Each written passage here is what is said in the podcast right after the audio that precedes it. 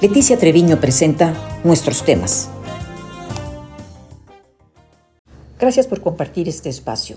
Hoy en nuestros temas hablaremos de el caos del agua. La crisis del agua que estamos viviendo en Monterrey es la más fuerte que hemos tenido en tres décadas.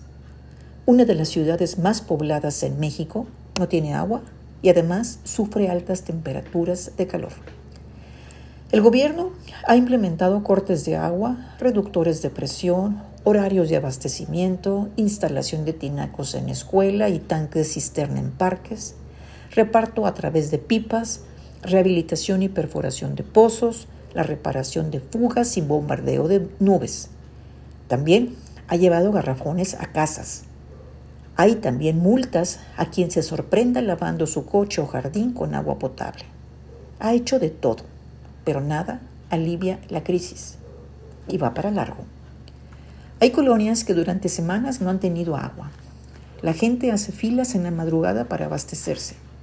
Ha tenido que modificar sus hábitos de higiene y limpieza para aprovechar el horario de abasto. Ha gastado en tinacos y quienes no los tienen salen a buscar pipas y tanques en los parques. Incluso ha habido peleas, eh, golpes entre los ciudadanos.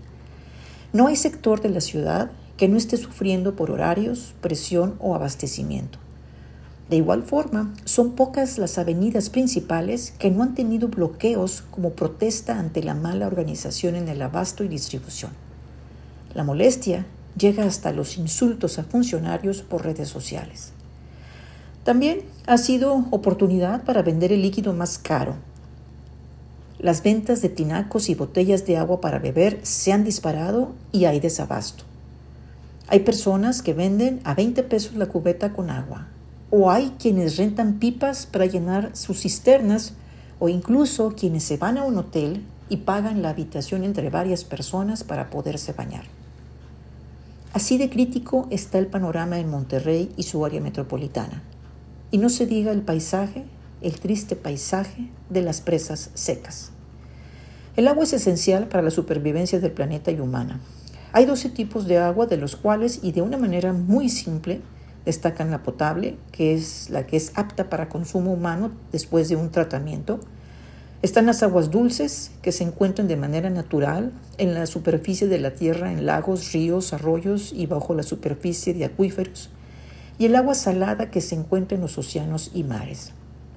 Todas estas aguas tienen que ser tratadas para que lleguen a ser potables.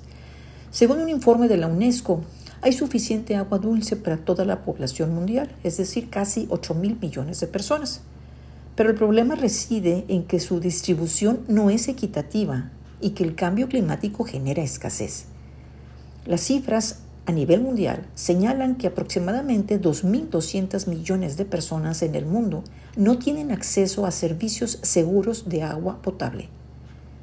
4.200 millones, casi la mitad, no disponen de servicios de saneamiento seguros y 3.000 millones no tienen lo básico para lavarse las manos.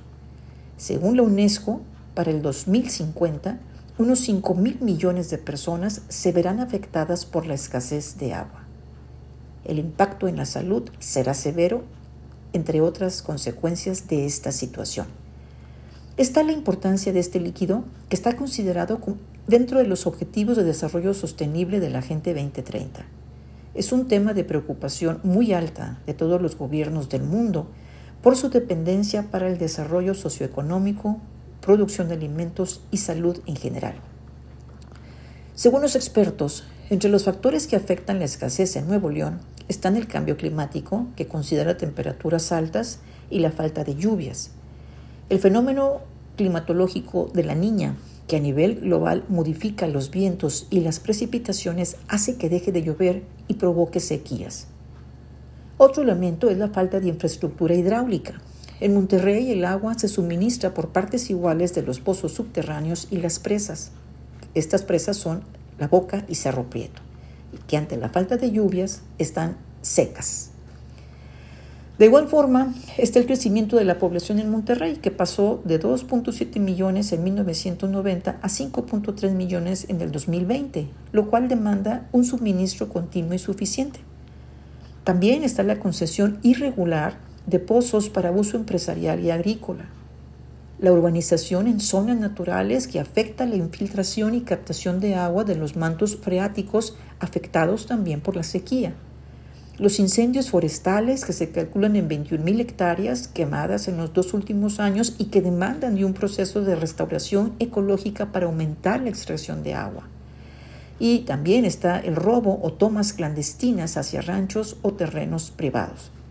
Pero sin duda, otro factor de esta crisis tiene que ver con la falta de previsión y negligencia de las administraciones de gobierno. Es un problema añejo que no ha sido atendido. Se canceló el proyecto de Monterrey 6 de traer agua del río Pánuco y no se planteó otra alternativa viable. La seguridad hídrica del Estado fue totalmente descuidada. Ahora la población resiente esta mala gestión. Andrés Manuel ya ofreció su ayuda mediante la construcción del acueducto El Cuchillo 2, que incluso se pretende plantear como obra de seguridad nacional y que por consiguiente la Sedena y la Conagua serán quienes se encarguen de la ejecución del proyecto en general. Su construcción iniciará el 2 de septiembre y deberá concluirse en 10 meses. Su costo será de 15.700 millones de pesos que serán cubiertos por los, por los gobiernos federal, estatal y municipal. Además, está la presa Libertad que se espera terminar en 2023. Sin embargo, estas dos medidas no solucionan el problema de fondo. Estas dos medidas podrán garantizar agua para los próximos 20 años, pero por lo pronto dependemos de la lluvia. No se aprecia el valor del agua hasta que se seca el pozo. Gracias.